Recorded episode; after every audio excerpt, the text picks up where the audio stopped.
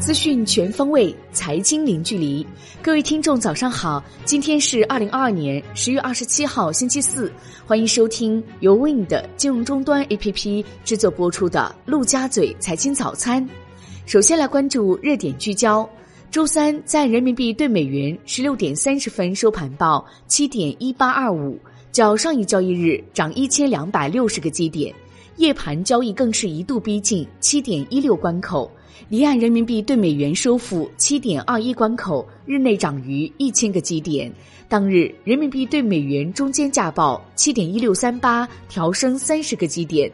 受访专家认为，美元指数下跌以及近期政策面持续释放的导向信号，共同促成了人民币汇率的走强。展望后市，多位专家均表示，后续经济走势逐渐企稳，逐季改善，确定性强。汇率走势将逐渐稳定。头部基金经理规模排名出炉，截至三季度末，在主动权益型基金经理中，葛兰管理规模最高，为八百七十五点四六亿元。张坤紧随其后，管理规模为八百三十点四六亿元。景顺长城、刘彦春、新政全球基金谢志宇、中欧基金周卫文管理规模在六百亿到八百亿元之间。环球市场方面。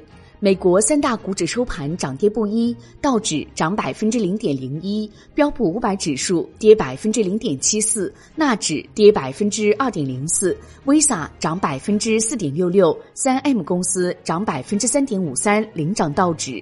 万德美国 TAMAMA 科技指数跌百分之四点七六，谷歌跌百分之九点一四，特斯拉涨百分之一，中概股普遍上涨，物星科技涨百分之四十二点。九八，新东方涨百分之二十八点六三。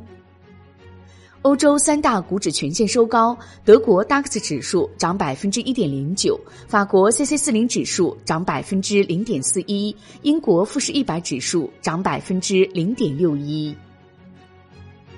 宏观方面。央行再度加码逆回购，于十月二十六号开展两千八百亿元七天期逆回购操作，单日净投放两千七百八十亿元。国内股市方面。A 股放量反弹，上证指数收盘涨百分之零点七八，报两千九百九十九点五点；创业板指涨百分之二点五二，深圳成指涨百分之一点六八，两市超四千股飘红。医药板块集体大涨，计算机领衔 TMT 发力走强，猪肉、银行、煤炭、地产等板块跌幅居前。北向资金全天净买入三十四点三三亿元，连续两日加仓。港股早盘快速冲高后缓慢回落，恒生指数收盘涨百分之一，恒生科技指数涨百分之二点四八，恒生国企指数涨百分之零点七二。医药、科技、新能源汽车板块涨幅居前，电子烟概念爆发，地产、能源股疲软。南向资金净买入五十点六亿港元，腾讯控股获净买入十二点一一亿港元。上交所召开第五届理事会第七次会议，选举邱勇为上交所理事会理事长。A 股规模最大白酒基金招商中证白酒指数时隔近九个月放宽大额限购，其中招商中证白酒指数 A 将限制申购金额从二十万元放宽至一百万元，招商中证白酒指数 C 的限制申购金额从十万元放宽至五十万元。中国平安发布三季报称，前三季度净利润七百六十四点六三亿元，同比降百分之六点三；营运利润一千两百三十二点八八亿元，同比增长百分之三点八，年化营运 ROE 达百分之十九点九。首份国有大行三季报出炉。邮储银行第三季度净利润两百六十七点三五亿元，同比增百分之十三点七八。邮储银行同时公告，拟定增募资不超四百五十亿元，用于补充核心一级资本。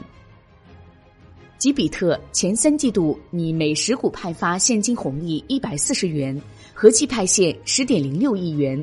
三季报显示，吉比特前三季度净利润十点一二亿元，同比减少百分之十六，其中第三季度净利润三点二三亿元，同比增百分之六点一五。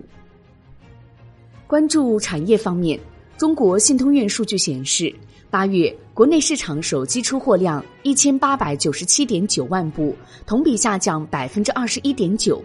其中，五 G 手机出货量一千四百二十六点八万部，同比下降百分之十九点三，占同期手机出货量的百分之七十五点二。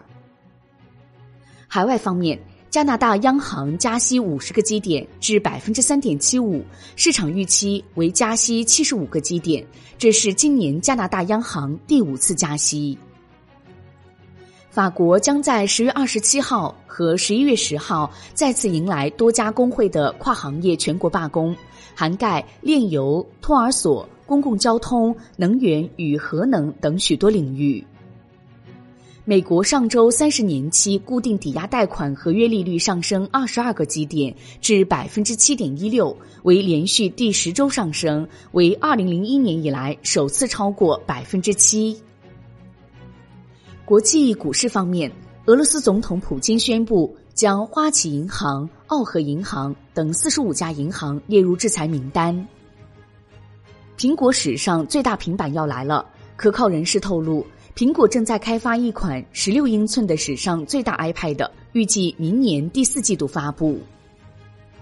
波音三季度营收利润均不及预期，营收同比增百分之四，至一百五十九点五六亿美元，净亏损大幅扩大至三十三点零八亿美元，调整后每股亏损六点一八美元。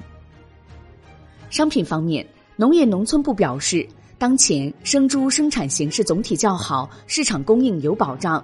近期全国生猪和猪肉价格出现上涨，主要是季节性和阶段性的，后期价格不具备持续上涨的基础。世界银行预测，能源价格在二零二二年飙升百分之六十后，将于二零二三年下降百分之十一。俄罗斯石油出口量可能会减少多达两百万桶每日。债券方面。日本央行再次提升购债规模，在此前计划的基础上增加三千五百亿日元，以抑制频频超越政策上限的日债收益率。最后来关注外汇方面，本周日元汇率一度显著回升，市场普遍认为日本当局正加大非公开干预力度。然而，日本央行可能在二十八号的货币政策会议上宣布维持超低利率不变，这将加重日元下跌压力。好的，以上内容由 Wind 金融终端 APP 制作播出，感谢您的收听，也欢迎您关注转发。我是小颖，我们下期再见。